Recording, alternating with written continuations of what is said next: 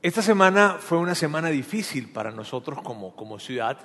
Fue una semana en la, que, en la que fue algo duro, fue algo triste, fue una tragedia realmente lo que, lo que vivíamos como ciudad. Y, sabes, tomamos tiempo para orar, para orar por, por esas familias que, que fueron afectadas por esta situación, por, por, por, por los niños, aún por la familia de, de, este niño que, que jaló de ese gatillo por, por, sus abuelos, por sus padres, por, por, el sistema educativo de esta ciudad, en fin, por, por todos. Era, era un momento difícil. Y, y, sabes, una de las cosas que yo me preguntaba esta semana al recibir la noticia era la siguiente, ¿cuál es mi responsabilidad? ¿Cuál es mi, cuál es mi responsabilidad como, como, hombre? ¿Cuál es mi responsabilidad como pastor? ¿Cómo es, cómo es, ¿Cuál es mi responsabilidad de nosotros como iglesia? ¿Cuál es nuestra responsabilidad?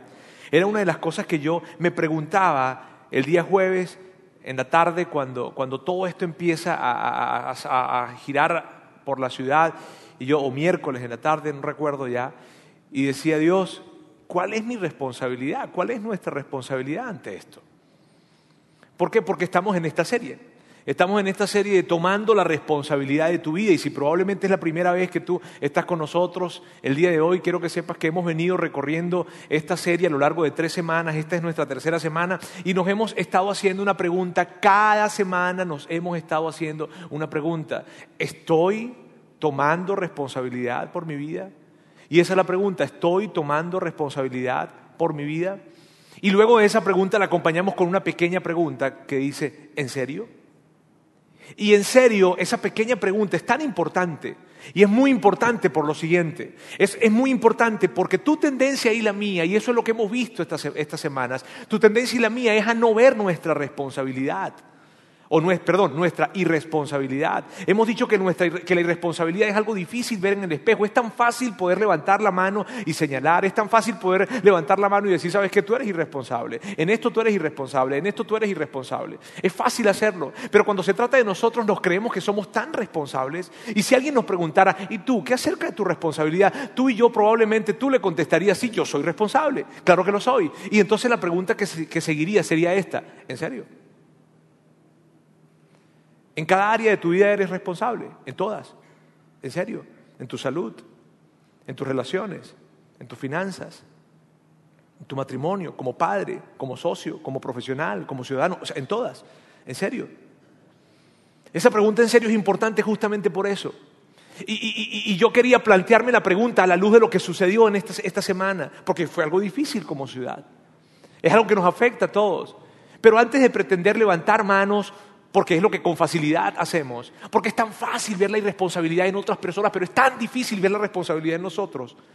Entonces, ¿cuál es mi responsabilidad como iglesia, como, como, como, como, como líder de esta iglesia, como pastor de esta iglesia? ¿Cuál es nuestra responsabilidad? Y era parte de lo que yo me preguntaba esta semana. Y justamente hoy yo quiero que veamos una historia, una historia que, que tiene que ver y que de alguna manera, de alguna manera, refleja un poco lo que sucedió esta semana.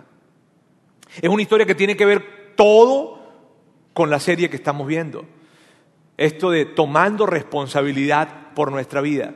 Esa, esta historia es una pequeña historia que se encuentra en la Biblia, pero que es, tan pequeña que muchas veces la pasamos de largo.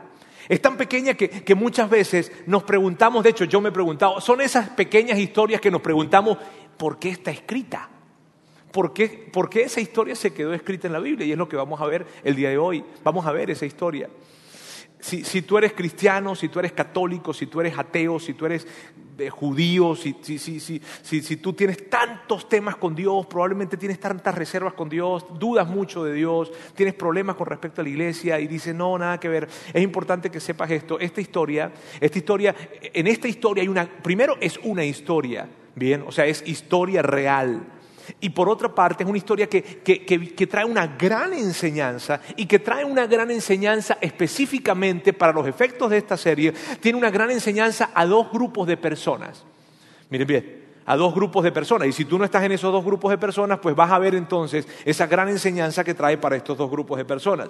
Uno de los grupos de, las de personas que, a los que, a los que va podemos, a los de los que podemos tomar para, esta, para la enseñanza del día de hoy es el siguiente. Es las personas que claramente seguimos una religión, claramente seguimos una religión, pero que tendemos a escondernos detrás de nuestras oraciones. Y, y en ese grupo estoy yo. Claramente seguimos una religión, pero tendemos a escondernos detrás de nuestras oraciones, ¿sabes? O sea, si estamos eh, eh, eh, tendemos a esconder nuestra irresponsabilidad detrás de nuestras oraciones. Si alguien nos pregunta, o, tú y yo, si estamos siendo irresponsables en algo, si hay algo en lo que no estamos siendo del todo responsables, o sea, irresponsables, porque no hay término de casi responsable, ¿está bien? O sea, si estamos en ese, en ese término, ¿qué es lo que hacemos? Oramos, pedimos a Dios. Eh, y si alguien se levanta, si alguien de repente viene para señalar nuestra irresponsabilidad y decirnos, tú no estás siendo responsable ahí, ¿sabes? Nuestra respuesta normalmente es esta, estoy orando por eso. Estoy orando por eso. ¿Sabes? Yo estoy orando por cambiar eso. Yo estoy pidiéndole a Dios por eso. Y esa es muchas veces nuestra respuesta. Y si tú, y si tú, mira, si tú no eres cristiano, no eres católico, probablemente, probablemente esa es una de las cosas que te ha alejado de la iglesia. Probablemente esa es una de las razones por las cuales se, te ha hecho tan difícil venir a lugares como estos. ¿Por qué? Porque, porque tú conoces a alguien que, que, es, que es este, un, un seguidor de Jesús, cristiano, católico, y probablemente es la persona más irresponsable que conoces. Pero cuando lo ves, son tan santos y están pidiendo tanto a Dios. Y oran tanto y rezan tanto y tanta plegaria delante de Dios. Y tú los ves y dices, ya, párale, deja de rezar o de orar y, levántate a actuar. Haz algo. Ese es uno de los grupos de personas para los cuales está esta historia va a traer una gran enseñanza. Y la otra enseñanza, el otro grupo de personas es, es esas personas que tienen lo que yo llamo compasión mal encausada. ¿Qué significa eso? son personas compasivas, personas compasivas, pero que aplican su compasión de una manera incorrecta. Entonces, cuando ven a alguien que está siendo irresponsable, cuando alguien está siendo irresponsable, esto es lo que normalmente dicen. Ay, pobrecito. Ay, si tú supieras lo que le pasó. A él o a ella le ha tocado duro en la vida. No, mira, si tú conocieras a mi esposo, mi esposo viene de una familia tan disfuncional. Lo que pasa es que tú no conoces la familia que viene mi esposo o mi esposa. Vienen de una familia tan disfuncional, a ellos les tocó tan duro en la vida, ellos tuvieron tantos problemas, ellos tuvieron tantos traumas, ellos tuvieron tanto y no. ¿Y sabes lo que pasa? Que terminas justificando la irresponsabilidad.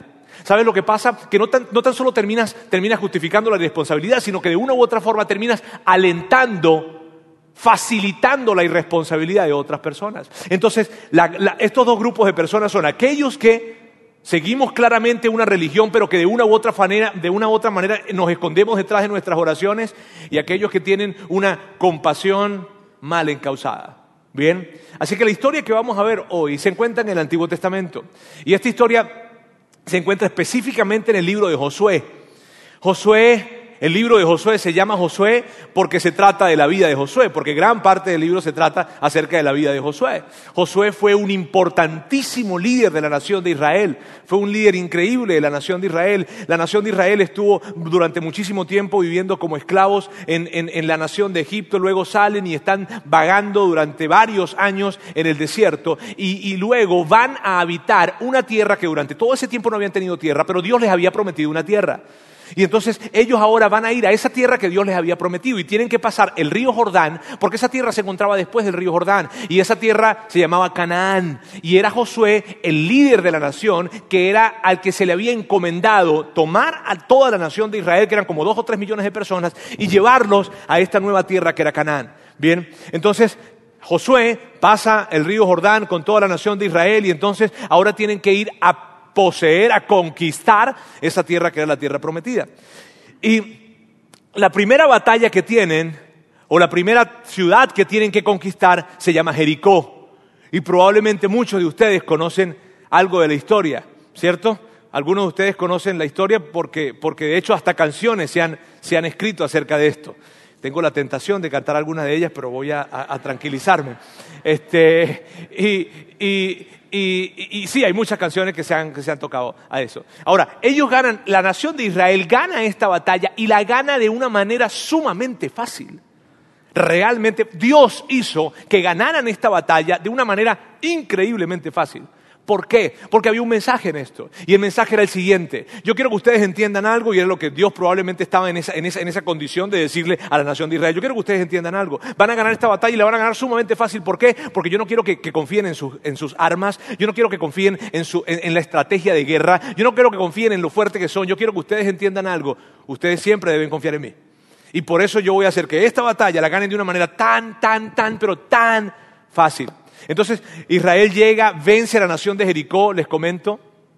Y ahora se estaban preguntando, Josué se pregunta cuál es la siguiente nación que tenemos que ir a conquistar. Y todo este contexto es muy importante, muy importante para que podamos entender la gran lección que hay a través de esta historia. Josué se pregunta, ¿cuál es la siguiente ciudad que tenemos que ir a conquistar? Y la siguiente ciudad se llamaba Hai, la ciudad de Hai.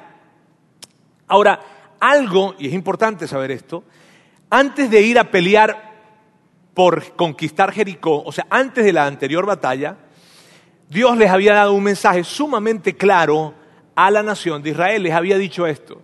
Les había dicho, yo quiero que ustedes vayan y conquisten Jericó, pero yo quiero que no tomen absolutamente nada de lo que consigan en Jericó. Ni oro, ni plata, ni cultivos, ni ropa, ni telas, nada, nada, nada, nada. No quiero que toquen nada de lo que se consigan allá. Y yo sé que es el botín, que es parte de la guerra, pero yo quiero que no toquen nada. Y la nación de Israel estuvo de acuerdo con eso y, fue lo que hicieron, a excepción de una sola persona. A excepción de un hombre llamado Acán.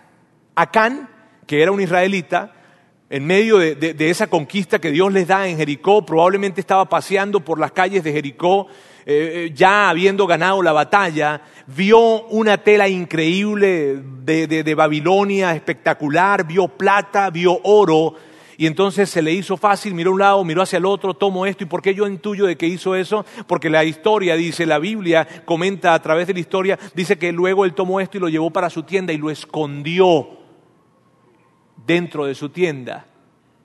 Entonces, Acán hace esto y probablemente nadie supo acerca de eso. De hecho, nadie sabía, solo Acán y probablemente su familia. Pero Josué no se enteró de eso. Josué simplemente termina la guerra de Jericó, dice que padre terminamos y terminamos como Dios nos dijo que termináramos. Y ahora tengo que prepararme para la siguiente batalla. ¿Está bien? Pero algo había pasado. Josué no sabía qué había pasado. Acán había desobedecido eso que Dios les había dicho.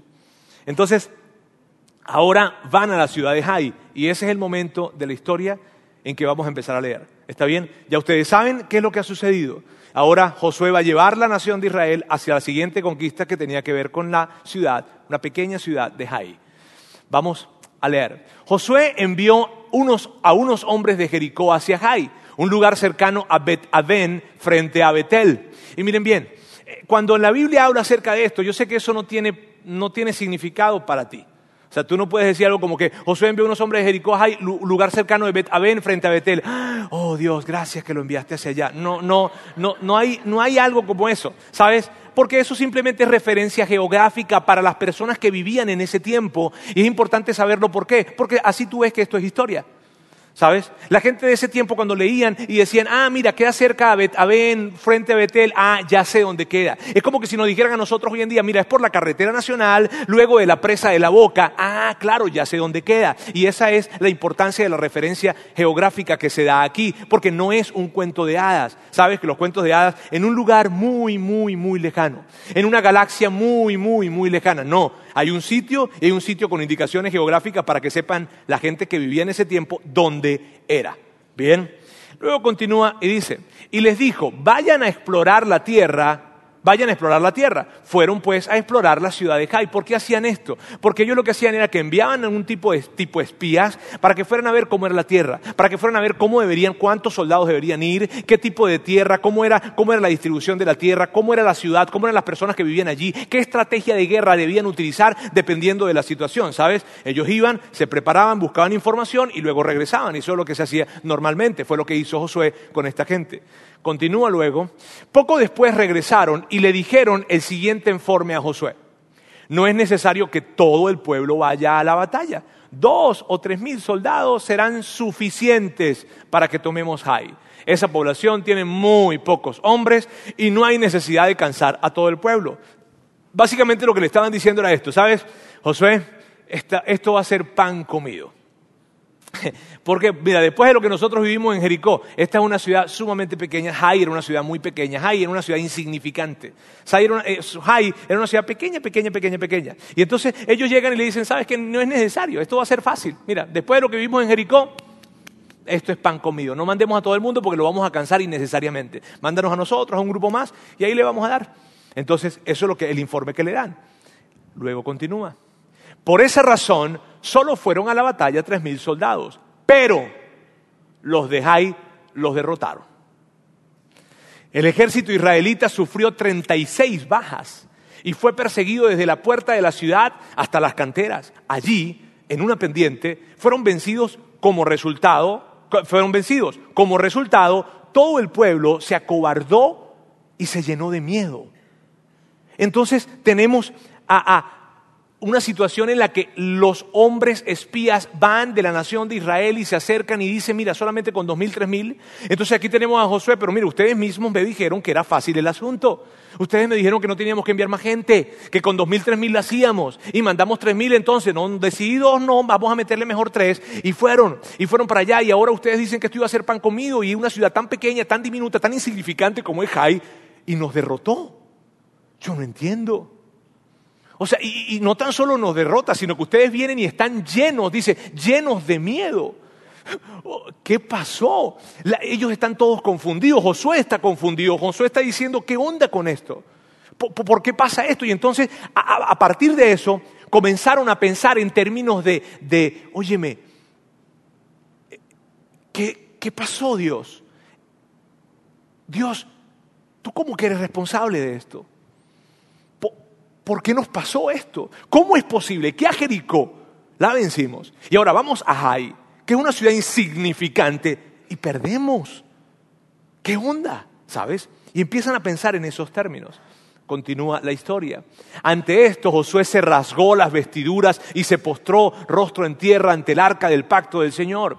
Lo acompañaban los jefes de Israel, quienes también mostraban su dolor y estaban consternados. ¿Qué es esto de rasgar vestiduras? Rasgar vestiduras era una práctica que se hacía en ese tiempo y que representaba indignación, representaba dolor, representaba rabia representaba tristeza, representaba coraje, eso representaba. Y el arca del pacto era el lugar en donde que representaba la presencia de Dios. El arca del pacto era el centro de la adoración de todo Israel. Así es que lo que está sucediendo en ese relato es que simplemente Josué y los líderes principales del pueblo se están presentando delante de Dios para decirle, Dios, ¿qué onda? ¿Qué pasó? ¿Qué, qué, qué sucedió? Esto como que como que es responsabilidad tuya, porque no podemos entender qué pasó. Y esa es la situación que están teniendo. Veamos, Josué le reclamó a Dios, Señor y Dios, ¿por qué hiciste que este pueblo cruzara el Jordán y luego lo entregaste en manos de los amorreos para que lo destruyera? Mejor nos hubiéramos quedado del otro lado del río Josué está diciendo, dime, ¿para qué nos trajiste eso? Para pasar esta vergüenza. ¿Para qué nos trajiste a este lugar? No logramos entender para qué nos trajiste a este lugar, ¿vale? Nos hubiese dejado allá en el otro lado del río, nosotros no estábamos pidiéndote una, una tierra prometida. Tú fuiste el que la prometiste. Y nosotros venimos creyendo que vamos a ganar y ahora perdemos contra este pueblo que es un pueblo insignificante. No tiene sentido. Y esa es la conversación que está teniendo Josué con Dios. Interesantes las conversaciones que se dan con Dios, ¿no? Y, luego continúa, la, la, Biblia reseña, sigue reseñando parte de la conversación que Josué tuvo con Dios. Dice, dime, Señor, ¿qué puedo decir ahora que Israel ha huido de sus enemigos? Los cananeos se enterarán y llamarán a los pueblos de la región. Entonces nos rodearán y nos exterminarán. ¿Qué será de tu gran prestigio? Y mira bien, lo que, la situación era difícil acá, porque ahora lo que estaba pensando Josué, como un buen líder, estaba mirando hacia adelante. Y él estaba pensando y estaba diciendo, ahora, mira, si nosotros, si los otros pueblos se llegan a enterar que Jai nos venció, O sea, si los otros pueblos se llegan a enterar que Jai nos venció, cualquiera se va a animar a venir a pelear contra nosotros. Entonces lo que puede estar pasando en este momento es que las otras naciones se están preparando para venir a arrasar con nosotros. Porque si Jai los venció, cualquiera nos puede vencer. Y entonces Josué le dice, ¿qué será de tu gran prestigio? Porque Dios, nosotros somos tu pueblo, nosotros somos los que te representamos acá. Cuando otros dioses, cuando otros, otros pueblos y otras ciudades se acercan a preguntarnos cuáles son nuestros dioses, nosotros respondemos, nosotros no tenemos dioses, nosotros tenemos un único Dios, el único y verdadero creador del cielo y de la tierra. Y nosotros que te representamos a ti, ¿cómo vamos a quedar? Si nosotros quedamos mal, tú quedas mal. Esa es la conversación que está teniendo Josué con Dios. ¿No te das cuenta que esto también de alguna manera te impacta a ti? que si nosotros, que somos tu pueblo, que te representa, no, no, no, no, no quedamos bien, hey, eh, eh, eh, de alguna forma tú también vas a quedar mal. Y es lo que está conversando Josué con Dios. Ahora, la respuesta de Dios es tan increíble. La respuesta de Dios es tan increíble. Esta es la respuesta. Y el Señor le contestó, levántate. Con mucha sutileza, dice, levántate, ¿qué haces allí postrado? Pero, pero Dios, Dios, estoy orando, levántate. Pero Dios, no se supone que, que debería orar. No es tiempo de orar. Levántate. Wow. Pero, pero, pero, pero yo creo que uno debe estar orando todo el tiempo. No es que tenemos que estar orando. Que te levante, chico. Levántate.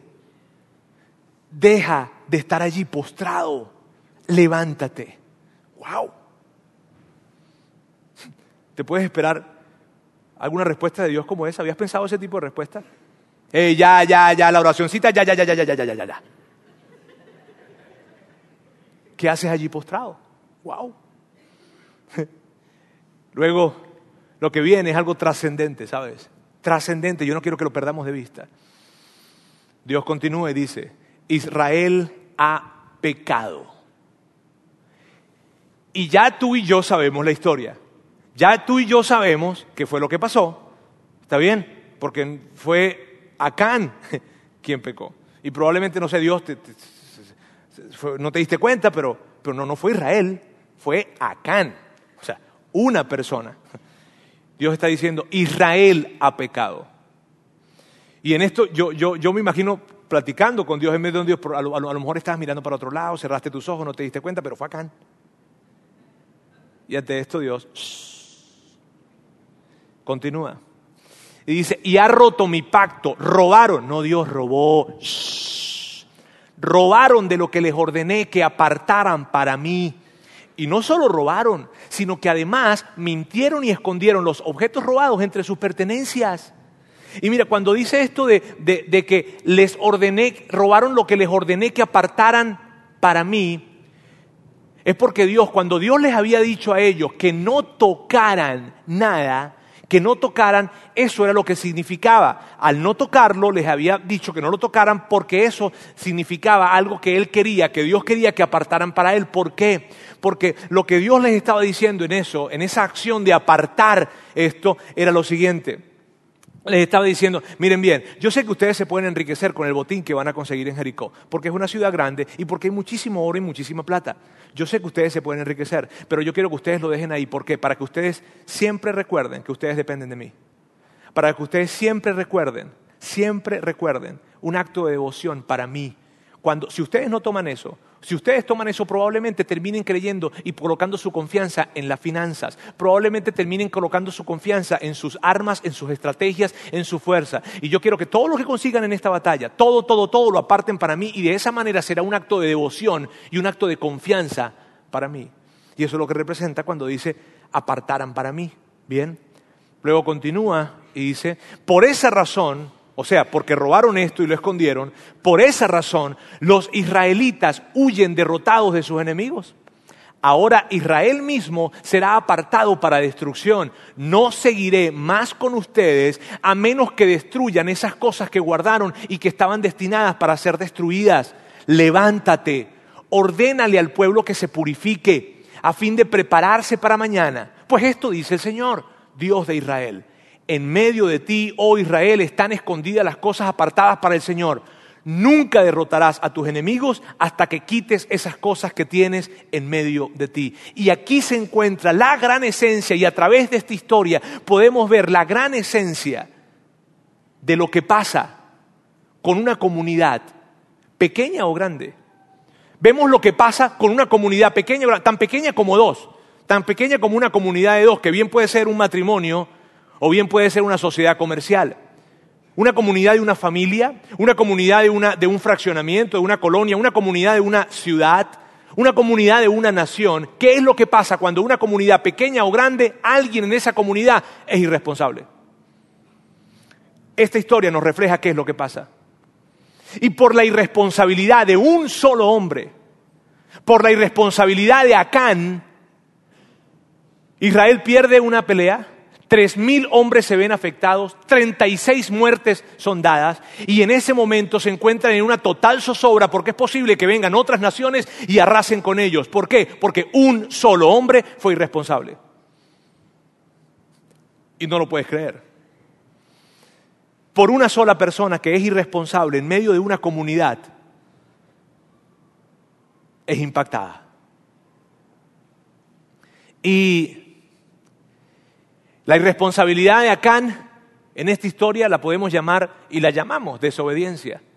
Él sabía que estaba haciendo mal, él lo sabía. Y él simplemente tomó eso que robó y sabía que estaba haciendo mal a punto de que fue a esconderlo, ¿sí ves? Y lo esconde para que nadie lo vea. Y tú, tú luego puedes ver la historia, puedes continuar leyendo la historia y ver lo que le pasó a Acán y lo que le pasó a su familia. Y, y si pensamos en términos de lo que pasó esta semana, amigos, acá, y si se tratara de darle nombre al acto de irresponsabilidad que ocasionó lo que pasó esta semana, y si se tratara de conseguir un responsable de esto, sabes, no es nuestro asunto. Ese no es nuestro asunto. Porque, porque la verdad es esta, eso no empezó con ese niño, eso no empezó con los padres, ni con su familia, ni con sus abuelos, no, para nada. Eso, eso no empezó hace 10, 15 ni 20 años. Eso empezó hace cientos y miles de años, cuando el hombre decidió apartarse de Dios. Cuando el hombre decide caminar en una dirección distinta a la dirección de Dios, el final siempre será tragedia. Cuando alguien quiere vivir su vida sin tomar en cuenta lo que, lo que Dios establece, el final de esa vida siempre será tragedia. Cuando alguien quiere alejarse de una u otra forma de Dios y la humanidad desde hace años y miles de años ha querido caminar alejado de Dios, dándole la espalda a Dios sin tomar en cuenta a Dios en las decisiones que tienen día a día, entonces el final siempre será tragedia. Siempre será tragedia. Y en nuestra historia, la codicia de un solo hombre, de Acán, la desobediencia, la irresponsabilidad de un solo hombre hace que mueran 36 personas y que toda una nación esté en total zozobra porque pueden ser eliminados de la faz de la tierra. La irresponsabilidad de un hombre. Y tal vez tú dices, Roberto, pero no es justo. No es justo eso. O sea, yo, yo, entiendo si ese hombre muere en la batalla. Yo entiendo si él, inclusive, si su propia familia muere en la batalla. Pero toda una nación, por la irresponsabilidad de un hombre, ¿no crees que se le fue la mano a Dios? ¿No, no, no, no crees que, que, que, que es exagerada la onda? Que por una sola persona, por una sola persona, por la irresponsabilidad de una sola persona tengan que pagar tantos, tantos más. Y sabes, sí, no es justo. Pero esa es la naturaleza de las comunidades. ¿Sabes? Esa es la naturaleza de toda comunidad. Toda comunidad que existe funciona de la misma forma. Cuando alguien en una comunidad, pequeña o grande, tan pequeña como una familia, esa es la naturaleza de las relaciones, esa es la naturaleza de las sociedades, esa es la naturaleza de, cualquier comunidad, llámese familia, llámese lugar de trabajo, llámese colonia, llámese ciudad, llámese país. Es la naturaleza de cualquier comunidad. Cuando alguien está siendo irresponsable, otras personas serán afectadas. Cuando alguien está siendo irresponsable en medio de la comunidad en la que tú estás conectado, serás impactado, seré impactado. Esa es la naturaleza de las comunidades. Así funcionan las comunidades. Y tal vez tú puedes pensar, pero no es justo. No es justo. No es justo porque, no es justo porque puede que tú estés siendo el mejor esposo posible. Puede, puede que tú estés siendo la mejor esposa del mundo. Y por la irresponsabilidad de tu esposo o de tu esposa, por la irresponsabilidad con sus amigos, por la irresponsabilidad con el alcohol, por la irresponsabilidad con las finanzas, por la irresponsabilidad con su moralidad, por la irresponsabilidad con medicamentos, por la irresponsabilidad con su cuerpo, con su salud, por la irresponsabilidad que sea, te afecta a ti, te afecta en tus emociones, te afecta en tus finanzas, te afecta en tu reputación. Y puede que tú estés haciendo el mejor esfuerzo y puede que tú digas, Roberto, pero no es justo, yo estoy haciendo lo mejor de mí, yo estoy haciendo, yo me estoy portando bien, yo estoy haciendo las cosas como debo hacerlas y lo hago una vez, tras vez, tras vez, tras vez, estoy dando el 100% de mí, sí, pero si con la persona que tú estás conectado estás siendo irresponsable, te va a alcanzar. ¡Wow! Y quise colocarles esto en pantalla. Tu irresponsabilidad eventualmente se convierte en mi responsabilidad. Yo tengo que recoger la cosecha de lo que tú sembraste si yo estoy conectado a ti. Solteros que están en este lugar. Solteros que están acá. Primero que todo lo siento mucho. Pero quiero decirles algo. Cuiden. Esa es la razón por la que tienen que cuidar con quién se van a vincular. Esa es la razón por la que tienen que ser tan cuidadosos de ver con quién se van a juntar. ¿Por qué? Porque la irresponsabilidad de esa persona te va a alcanzar. No, esa es su vida. No, si te quieres juntar con él, si te quieres juntar con ella, su desastre serán tus desastres. Tenlo por seguro. Tenlo por seguro. Sus desastres serán tus. Sus desastres serán tus desastres. Esa es la razón por la cual si yo como hombre juego un rol de papá, juego un rol de esposo, juego el rol que sea, mi responsabilidad va a impactar a mis hijos. Y tú dices tal vez, y tú dices tal vez, oye, ¿sabes qué? ¿Sabes? No, no, no, no, no, no puedo creer eso. No puedo creer que, que, que, que, la irresponsabilidad de un hombre, de un padre, vaya a afectar a los hijos. ¿Por qué, Roberto? Eso no es justo. Eso no es justo que esos niños que están tan pequeños, esos niños son inocentes, esos niños, ¿sabes? No tienen, no tienen problema de, de, de, de, comportamiento ni nada, ellos son inocentes y no es justo que por el comportamiento del padre se vayan a afectar unos hijos que son, unos niños que son inocentes, que son una criatura inocente. Eso no, no es justo. Y sabes, no, no es justo, pero así funcionan las comunidades. Esa es la realidad y siempre será así. No es justo que yo, que por mi comportamiento, que por el comportamiento que tenga yo, vaya a afectar a mi esposa. Claro que no es justo, pero así va a ser. Así siempre será, porque esa es la naturaleza de las comunidades. Y mira, así que tu, irresponsabilidad será mi responsabilidad. Mi responsabilidad. Mi, mi irresponsabilidad será tu responsabilidad. Y por eso, amigos, es que tenemos que ser tan intolerantes. Y yo sé que la palabra no está de moda. Yo sé que la palabra intolerante este, es una palabra que es hasta fea, ¿cierto? Pero por eso es que tú y yo tenemos que ser intolerantes contra la irresponsabilidad. Tenemos que ser irresponsables, tenemos que ser, perdón, tenemos que ser intolerantes con la irresponsabilidad de otras personas intolerantes, intolerantes con la irresponsabilidad a nivel general. Y probablemente, mira, probablemente tú, probablemente aquí hay diferentes personalidades. Yo conozco a, muchos de ustedes o a varios de ustedes y yo sé que hay diferentes tipos de personalidades aquí. Personalidades que, rechazan el tema de la confrontación, rechazan el confrontar a alguien, ¿sabes? Y por otra parte, hay gente que le encanta la confrontación. Oh, les encanta, una, andan buscando una confrontación para tenerla. ¿Está bien? Y hay otras personas que están en el medio, que ni son ni ya ni acá. Pero miren, independientemente de cuál sea tu tendencia con respecto a esto, miren bien, el mensaje que tiene esta historia, el mensaje de esta serie y el mensaje que tú y yo hemos aprendido por las buenas o por las malas en la vida, es este que está aquí, se lo quise colocar acá.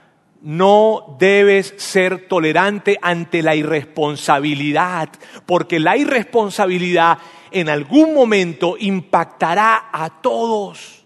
Sabes, no debes ser eh, eh, eh, tolerante con la irresponsabilidad, no. No debes ser tolerante ni debo ser tolerante con mi responsabilidad, porque mi responsabilidad va a terminar afectando a mis hijos, va a terminar afectando a mi esposa, va a terminar afectando a la gente que más amo. Así que tú y yo no debemos ser tolerantes con nuestra propia irresponsabilidad, pero por otra parte tampoco debemos ser tolerantes con la irresponsabilidad de otros, porque su irresponsabilidad te va a afectar, porque su irresponsabilidad te va a impactar. Y por eso el tema de no ser tolerantes con la irresponsabilidad es tan importante. Lo mejor que tú puedes hacer con alguien que está siendo irresponsable cerca de ti, cualquier sea la irresponsabilidad, irresponsabilidad en el trabajo, irresponsabilidad en sus emociones, irresponsabilidad en lo que sea. Si tú, lo mejor que tú puedes hacer con alguien que está siendo irresponsable y con el cual tú estás conectado, es por su beneficio, por el beneficio tuyo, por el beneficio de todos los que están conectados con esa persona, es confrontarle. Es confrontarles, ir y confrontarles. Así que la pregunta para ti y la pregunta para mí es esta. ¿Te estás escondiendo en tus oraciones? Me, estoy escondiendo en mis oraciones, te estás escondiendo en tus oraciones. ¿Estás orando cuando deberías estar actuando? Y tal vez tú digas, bueno, Roberto, pero yo no entiendo, yo no entiendo cuándo yo debería ya parar de orar y entonces empezar a actuar. Te voy a ayudar. Te voy a ayudar. Número uno, si hay algo que ya Dios enlistó, si ya hay algo que Dios ordenó, si ya hay algo que Dios ordenó, no tienes que orar por eso. Ya Dios lo dijo. Y tú ni te imaginas las cosas por las que yo oigo que la gente ora. Oye, Roberto, ¿sabes? Sabes, yo estoy casado, pero las cosas han estado difíciles en mi matrimonio, ya tenemos tiempo así, ya ni se disfruta, la verdad. Y, y casualmente, fíjate, casualmente, una exnovia que tuve en la universidad, me escribió y me dijo que, bueno, que por qué no nos veíamos para ponernos a cuenta, ¿sabes? Y ponernos al día. A cuentas, a al día, para ponernos al día y cómo van las cosas. Y yo estoy pidiéndole a Dios para ver qué hago.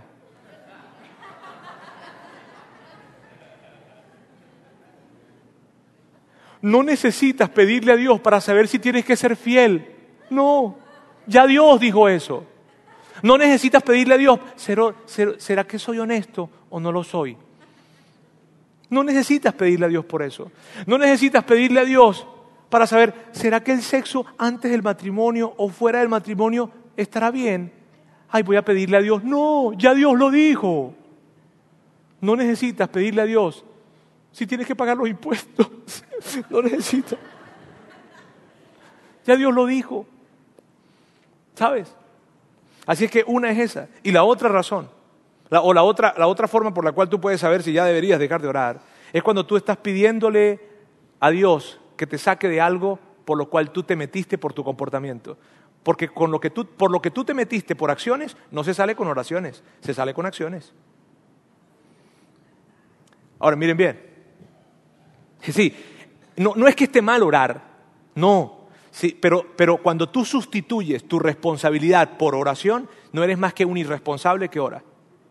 Y puede ser duro, claro que puede ser duro, claro que es duro para ti, claro que es duro para mí. Pero amigos, de eso se trata, de eso se trata. ¿Sabes? Así es que tu responsabilidad me afecta a mí, mi responsabilidad te afecta a ti. La pregunta que tenemos que hacernos una vez más es la siguiente. ¿Estoy tomando responsabilidad por mi vida? ¿Estoy tomando responsabilidad por mi vida? ¿Estás tomando responsabilidad por tu vida? Y, sabes, si a través de esta serie o el día de hoy Probablemente hay algo en lo que estado viniéndose a tu mente. Y hablamos de esto y viene, y viene, y viene. Si hay algo por lo cual tú has estado orando en secreto, ¿sabes qué es eso? Es Dios diciéndote, levántate, deja de orar y actúa. Es Dios diciéndote, deja de orar. No es tiempo de orar, es tiempo de actuar. ¿Sabes? Si tú estás orando por tus hijos, pero no estás pasando tiempo con ellos, buscando conectarte con ellos, persiguiendo la relación, teniendo conversaciones profundas con ellos, no es tiempo de orar, es tiempo de actuar. Si tú no estás orando, mira, a ver, si tú estás, si tú no estás, si tú no estás, o si tú estás pidiendo por tu matrimonio, estás pidiendo por tu matrimonio, pero no estás, pasando, no estás buscando pasar tiempo con tu esposa, con tu esposo, y no estás priorizando la relación con tu pareja por encima de la de tus hijos. No estás, no estás tratando de, tener conversaciones profundas y buscando tiempos para irse apartados. No estás tratando de buscar probablemente a alguien que les ayude cuando hay un problema que es recurrente, recurrente, recurrente, recurrente. No estás tratando de hacer eso. Sabes, no es tiempo de orar, es tiempo de actuar. Si tú, si tú estás orando por tu finanza, pero no te estás sentando a sacar los números, buscando conversaciones que con gente que te ayude a bajarle aquí, a subirle allá y como sea, sabes, no es tiempo de orar, es tiempo de actuar. Y si por casualidad hay alguien que está siendo irresponsable, Una persona está siendo irresponsable contigo. Una persona, o no contigo, una persona está siendo irresponsable pero está conectada a ti o está conectado a ti. ¿Cuál sea la irresponsabilidad?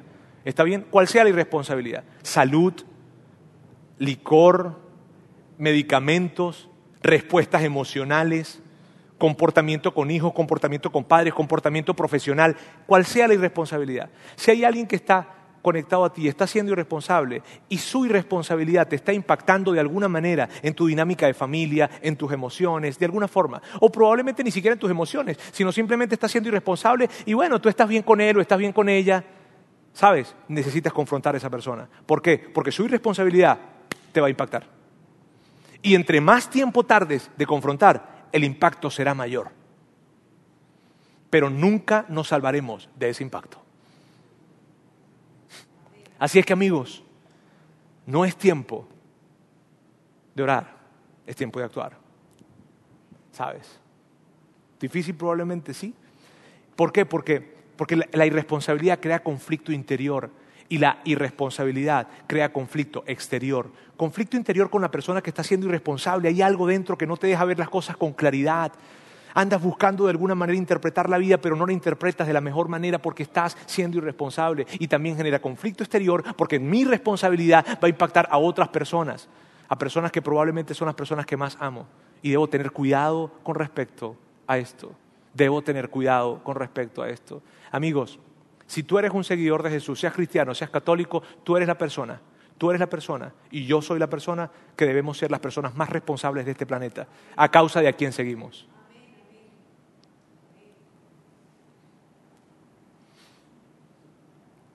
Eh, ¿Estás asumiendo responsabilidad por tu vida? ¿En serio? ¿Estoy asumiendo responsabilidad por mi vida? ¿En serio?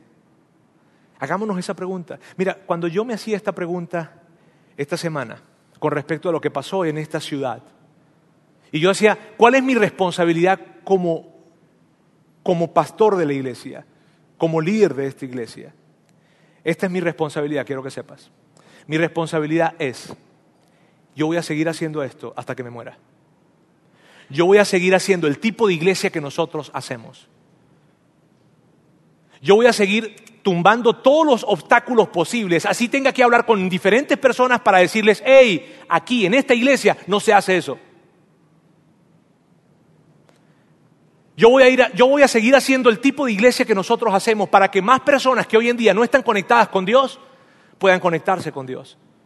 Para que más personas que independientemente de que sean cristianos, católicos, ateos, judíos, lo que sea, entiendan que esta iglesia es para todos y que aquí no somos religiosos.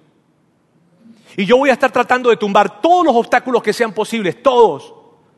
Todos los obstáculos que sean posibles, para que más personas, y especialmente aquellas personas que no están conectadas con Dios, para que más personas puedan conectarse con Dios y entender que en Él hay esperanza. Esperanza para sus familias, esperanza para su matrimonio, esperanza para su vida, esperanza para su eternidad, esperanza.